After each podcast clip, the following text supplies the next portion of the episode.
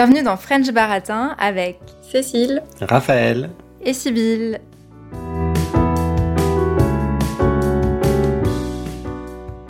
Aujourd'hui, on vous propose un petit épisode bonus pour rester sur le thème du tourisme avec une interview que j'ai pu mener avec Laurent Lefebvre qui a fondé une entreprise, Render, qui est justement spécialiste de ce domaine du tourisme.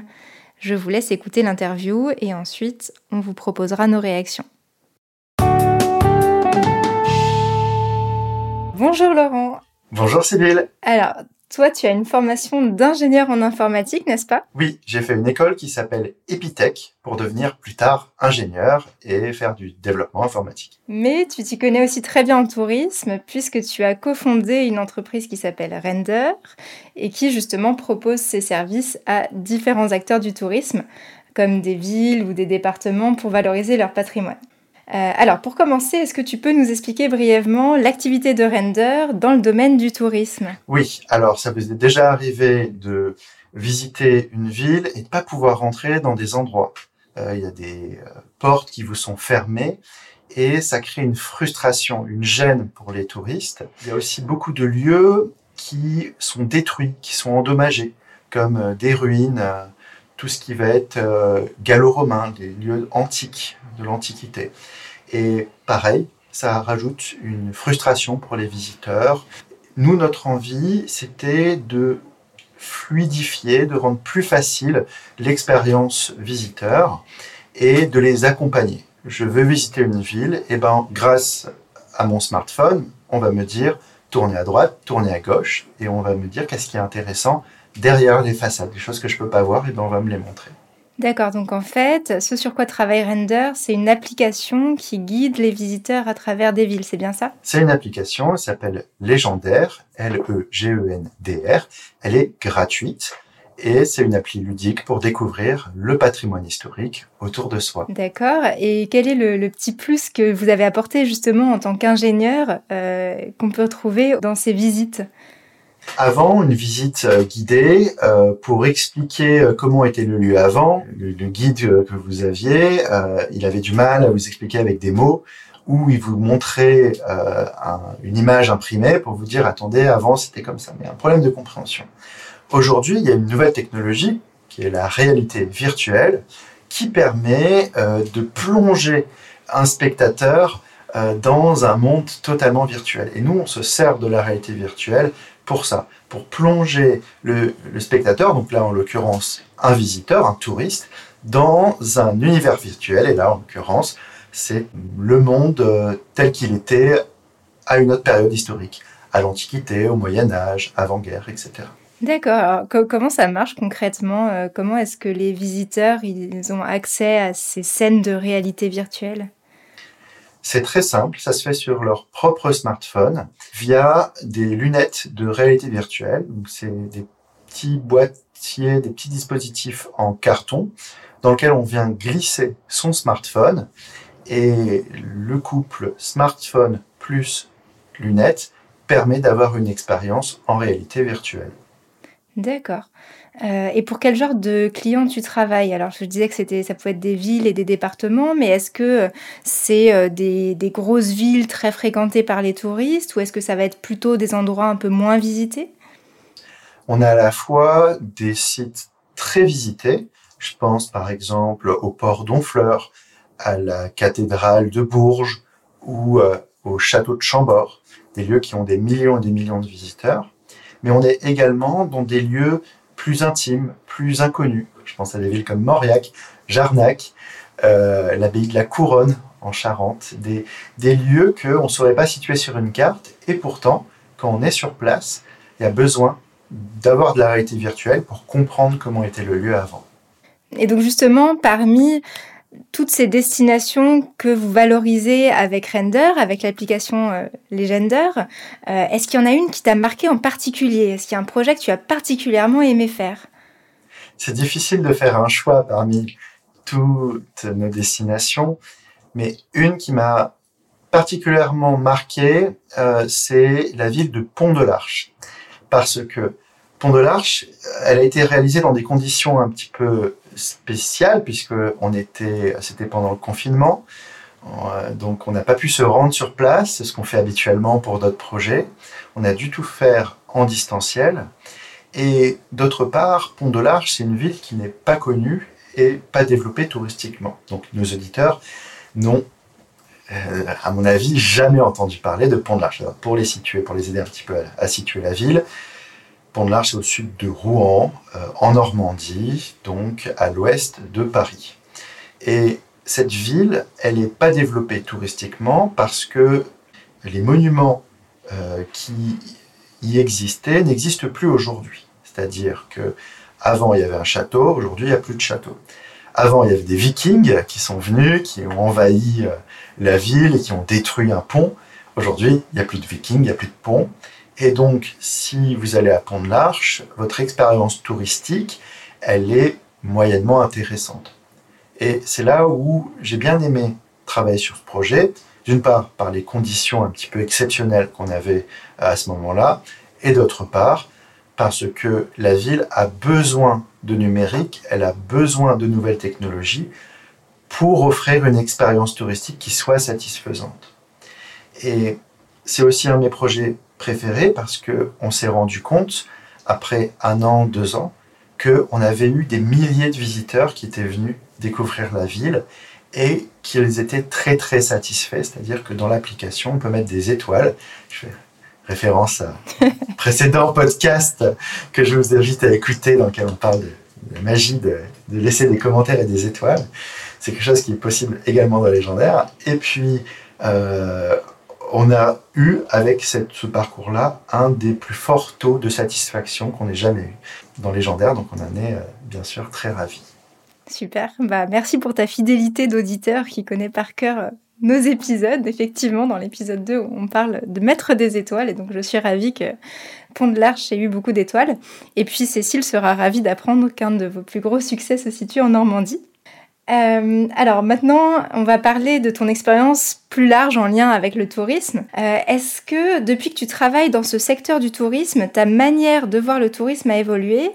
Est-ce que ça t'a fait remarquer des choses auxquelles tu ne prêtais pas attention avant? C'est une bonne question, surtout quand à la création de la société, on avait un peu le syndrome de l'imposteur, c'est-à-dire de se dire est-ce que je suis légitime pour créer une société qui va parler de tourisme, qui va parler d'histoire, sans avoir nous-mêmes fait des études euh, d'histoire ou de tourisme. Je pense que le fait d'être néophyte dans le domaine, ça nous a donné une approche qui était euh, totalement nouvelle et que on a abordé la question du tourisme et de l'histoire ben, comme un touriste finalement qui n'y connaît rien, qui veut découvrir, qui a envie, mais qui n'a pas les codes, qui ne sait pas comment ça se passe. Et donc, finalement, on était beaucoup plus proche de nos utilisateurs dans la démarche que des gestionnaires de sites. Et je pense que ce qu'on pensait être une faiblesse s'est révélé être une force pour nous, puisque euh, on a eu beaucoup tout de suite d'utilisateurs qui étaient satisfaits de la manière dont on crée nos projets parce que on essayait de les prendre par la main et de les intéresser à des choses qui nous a priori nous intéressaient pas non plus au début. Et donc on était vraiment comme eux et on a essayé de, euh, de, de parler avec des mots simples pour euh, les intéresser à des sujets qui sont des fois compliqués. Ok, super intéressant. Euh, et donc pour toi personnellement, qu'est-ce qu'il faudrait changer dans la façon de faire du tourisme en France? Je dirais, j'aspire à un tourisme un peu plus local. On parle beaucoup un peu de tourisme décarboné. Donc, euh, penser à j'ai pas besoin d'aller au bout du monde pour me dépayser. Il y a des choses qui sont très dépaysantes autour de chez soi. Et il y a des lieux que j'ai déjà visités, mais peut-être que je pourrais revisiter d'une manière différente, d'une manière un peu plus ludique. Et c'est ça que je trouve intéressant dans le tourisme demain et de ce qu'on va pouvoir y apporter. Cette année, on a mis en place un rallye nature dans les jardins du château de Chambord. Donc, le château de Chambord, c'est un château qui est très visité, hein, 2 millions de visiteurs par an, qui viennent pour visiter l'intérieur du château. Et on s'est rendu compte que les visiteurs n'osaient pas aller dans le parc et aller loin dans le parc. Et ce rallye nature, c'est l'occasion d'une part de visiter cette partie un peu cachée du domaine de Chambord, mais également de faire une expérience euh, nouvelle pour un public qui est déjà venu, qui pourrait se dire je suis déjà, je connais déjà le, Chambord, je suis déjà venu sur place, mais qui va pouvoir se dire je vais revenir parce qu'il y a ce rallye nature et parce que ça va être amusant. On rajoute du ludique quelque part où avant il n'y avait peut-être pas forcément dans une visite simple d'un jardin. D'accord, oui. Donc on peut rendre plus ludique et plus intéressant euh, les lieux touristiques qui sont pas très loin de chez nous, comme Chambord, si on est français, par exemple. Exactement. D'accord. Alors pour finir, euh, toi alors en tant que touriste, qu'est-ce que tu aimes faire quand tu visites un autre pays ou juste une autre ville en France? Alors moi je suis très gastronomie. Mhm. Moi. Euh, donc je visite et je regarde tout ce qui est bien noté en termes de euh, nourriture et mes vacances ça ressemble à des road trips culinaires. Génial. Eh ben, merci beaucoup, Laurent. Avec plaisir. Avec grand plaisir. Merci, Sybille, de l'invitation. Alors, qu'est-ce que vous en avez pensé, Raphaël et Cécile? Est-ce que vous avez des réactions? Bah déjà, j'ai découvert une nouvelle ville dans ma région natale que je ne connaissais pas et qui me donne envie du coup d'aller euh, la découvrir. Donc Pont de l'Arche. Je ne connaissais pas du tout. J'ai j'ai vérifié du coup pendant euh, l'interview et c'est à 40 minutes de la maison, enfin de, la, de ma maison d'enfance. Et je ne connaissais pas du tout. Et je trouve ça assez fascinant de voir effectivement qu'il y a des villes historiques finalement qui d'une certaine manière n'existent plus dans leur version historique et de pouvoir voir euh, la version historique dans des lunettes virtuelles, je trouve ça assez dingue d'ailleurs. Mmh, c'est chouette. Mmh. Et puis ça me montre aussi euh, comment on peut vraiment découvrir des choses qui sont juste à côté de chez soi. Quoi. 40 euh, minutes, c'est vraiment pas très loin et, tu connaissais pas. Donc euh, mm. c'est pareil pour plein d'endroits comme ça. où on peut habiter à, quelque chose de, à côté de quelque chose d'insoupçonné et le découvrir. Complètement. Après là, pour Pont de l'Arche, en l'occurrence, ça aurait été vraiment difficile de découvrir sans euh, sans les lunettes, puisque au final, comme il n'y a plus le site, oui, il, rien à voir. il aurait fallu chercher très très précisément.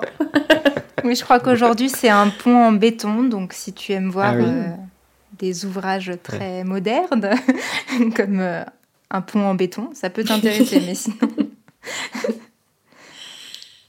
Oui, c'est vrai qu'ils ont beaucoup de, projets en Normandie, en fait. Euh, ça a beaucoup commencé en Normandie parce que je pense que c'est typiquement le genre de région qui est très riche, mais pas assez connu. Euh, je ne sais pas si on a beaucoup d'auditeurs euh, qui ne sont pas français qui connaissent la Normandie, mais en tout cas, on vous encourage à y aller parce qu'il y a plein de petites villes hyper intéressantes et la campagne mm. aussi. Mm. Bah, c'est assez connu par rapport au débarquement.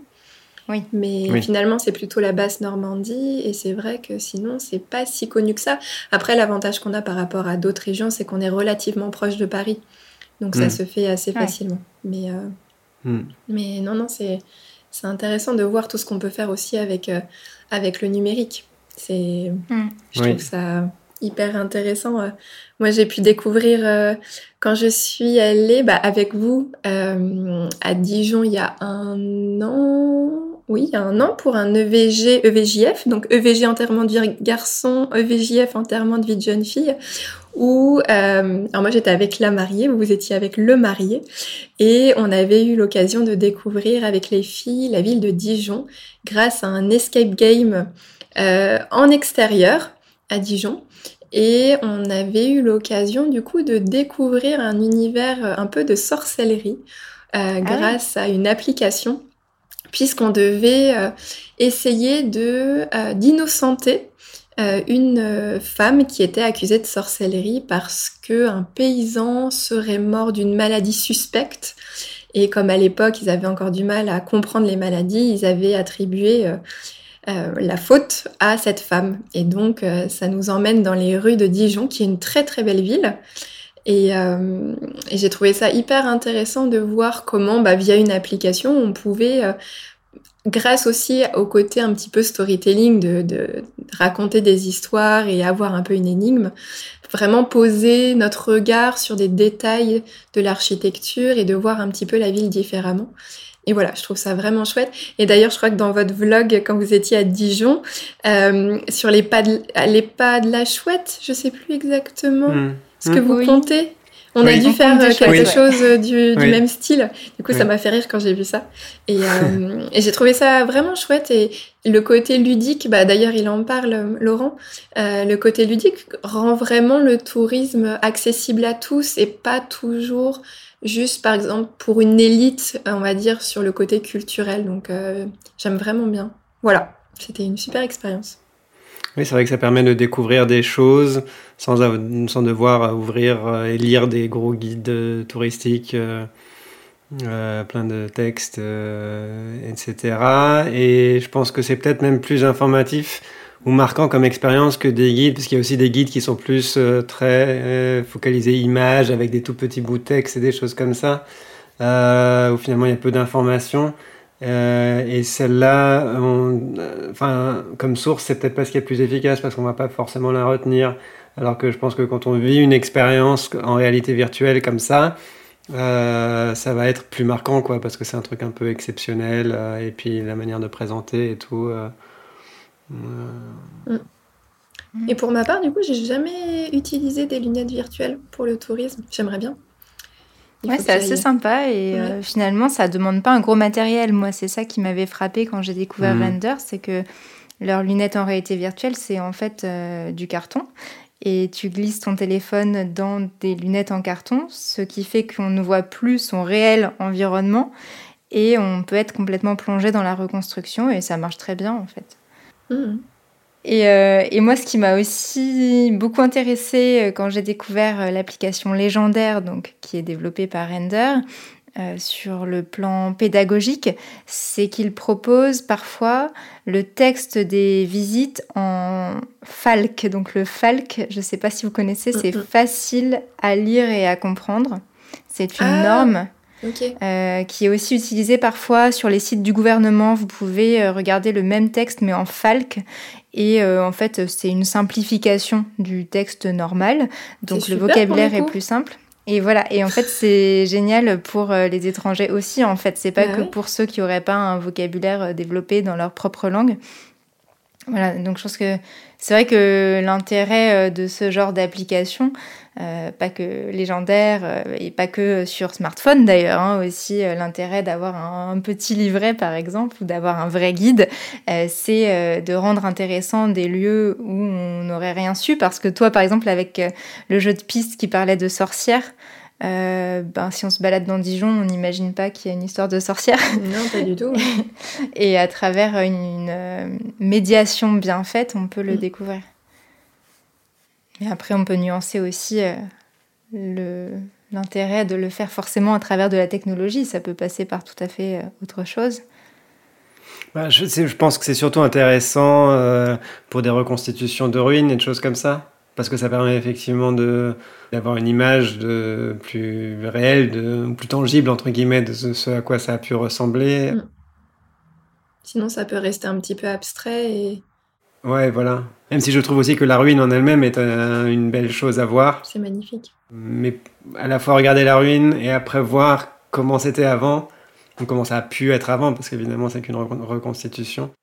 Euh, c'est intéressant aussi, quoi. Après, je sais pas si Render, ils ont fait euh, des choses aussi pour euh, des hum, sites qui seraient pas des ruines ou des... Si, aussi des sites où on ne peut pas forcément deviner ce qui était là avant. Il y a plus de ruines justement. Donc là, je pense par exemple à Jarnac en Charente où ils ont reconstitué un pont du 19e siècle.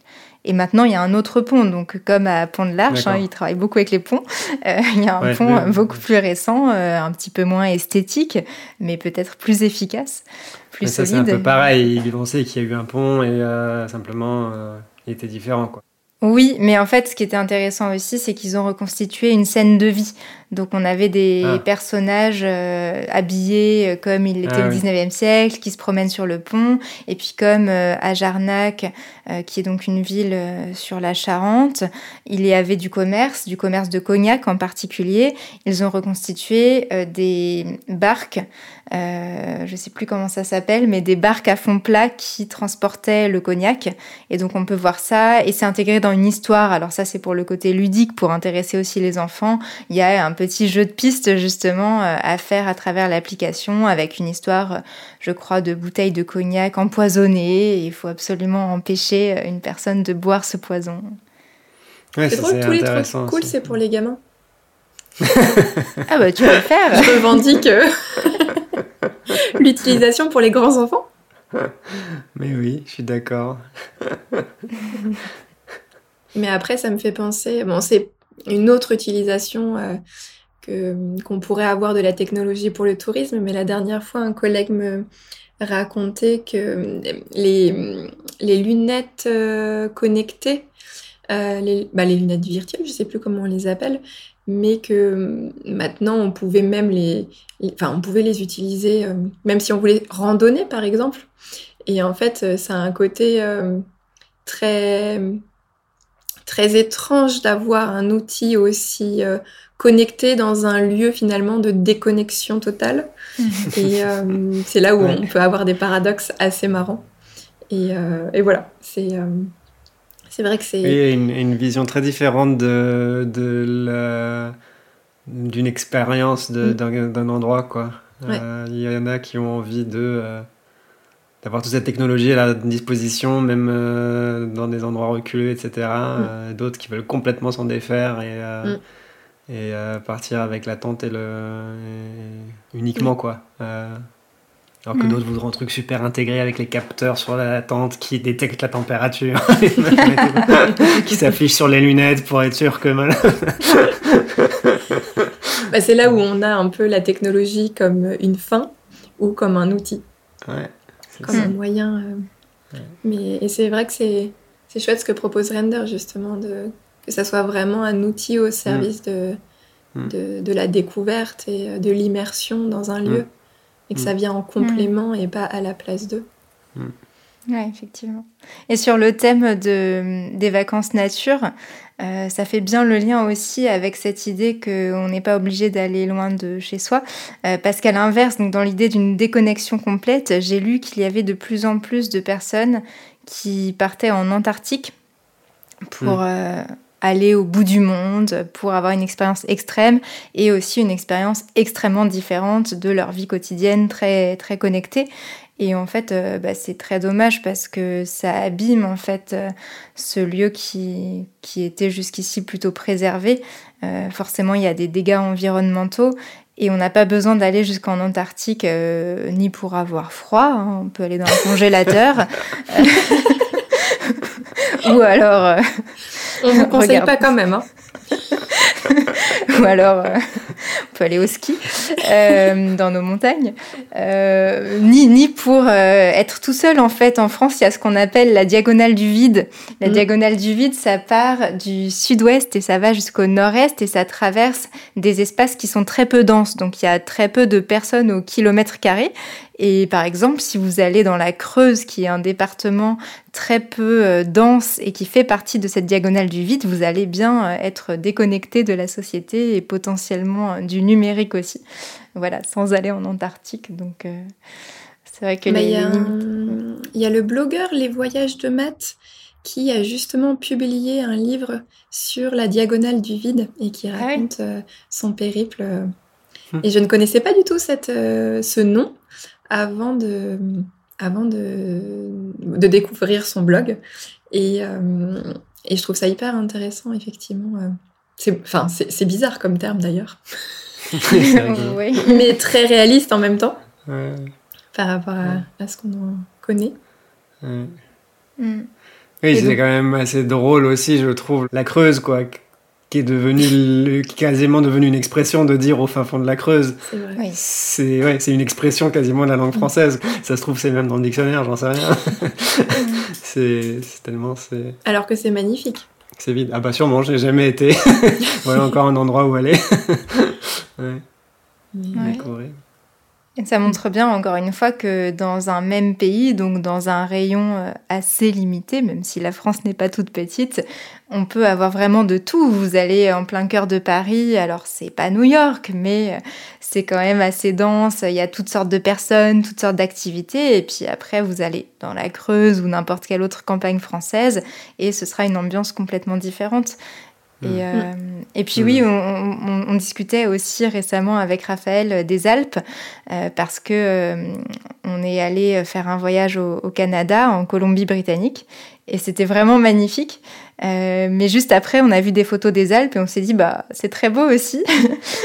et donc on était très content d'être allé au Canada pour la dimension culturelle qui forcément est différente de ce qu'il y a en France et pour tous les beaux paysages qu'on a vus. Mais on s'est dit que peut-être c'était pas nécessaire à chaque fois qu'on voulait voir des jolis lacs de montagne, d'aller aussi loin, puisqu'on en avait euh, apparemment aussi euh, beaucoup chez nous.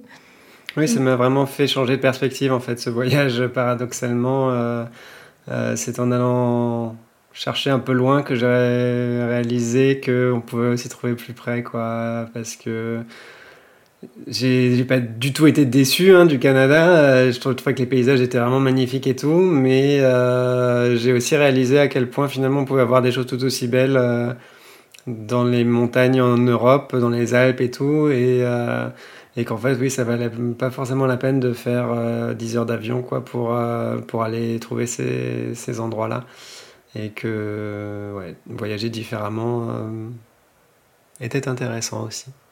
Et en même temps, euh, je me rappelle quand vous m'avez envoyé les photos de votre voyage, j'étais euh, amoureuse. Ah oui, je suis tombée euh, amoureuse ah de, de, J'avais déjà vu quelques photos de la Colombie-Britannique et ça m'a donné encore ah, plus envie d'y aller en voyant vos photos et en me disant non Cécile, tu restes à destination, enfin à, portée de train. à portée de train. Donc, non non, c'est extraordinaire. Hein, mais personnellement, j'aurais envie de changer ma pratique du tourisme en, voyageant d'abord plus près de chez moi et avec des moyens de transport moins polluants, quoi, le train et, tout. Et puis faire un voyage une fois par an, une fois tous les deux ans, euh, un voyage plus long et plus, à plus grande distance, quoi. Euh, plutôt que de faire aussi souvent des voyages dans des destinations euh, lointaines.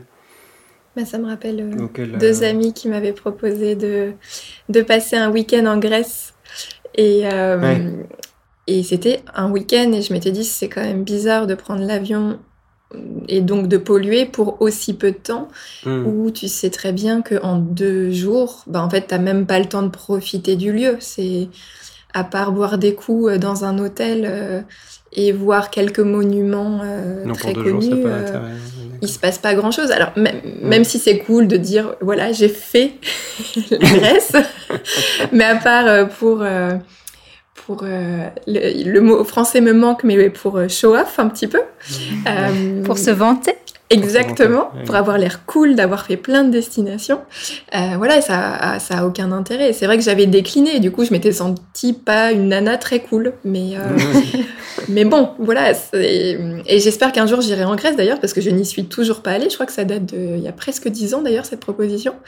Mais, mais j'espère pouvoir y aller sur des durées, bah, comme tu disais, Raph, euh, des durées plus longues où on profite là, vraiment. vraiment euh, pas juste une opportunité, enfin, pas, pas, avoir un comportement opportuniste d'une certaine hmm. manière, mais. Parce que là, en plus, c'est vraiment une, une, distance moyenne, relativement, enfin, plutôt moyenne. On peut y aller euh, en peut-être 2-3 jours en prenant le train tranquillement, hmm. le train, le bateau, et après rester une semaine, deux semaines sur place avant de revenir et profiter comme ça. Euh, c'est pas non plus un, voyage au Japon, admettons, où mm. euh, on prendrait l'avion pendant 24 heures ou je sais pas combien. Mm. Et après, il faut rester, il faut, entre guillemets, pour rentabiliser le coût carbone, on va dire, un mois euh, avant de revenir, quoi. Mm. On n'est pas dans les mêmes ordres de grandeur, en fait. Et d'ailleurs. La Grèce, c'est faisable, quoi, carrément. Pour ceux qui ont envie de découvrir la Grèce et entendre un peu de français, il y a la, il y a la série Salade grecque avec euh, Romain Duris notamment. Euh, c'est la suite de l'auberge espagnole. Ah bon?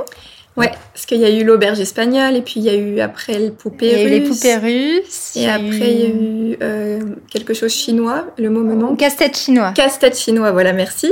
Et là il y a une série avec les enfants euh, de Romain Duris.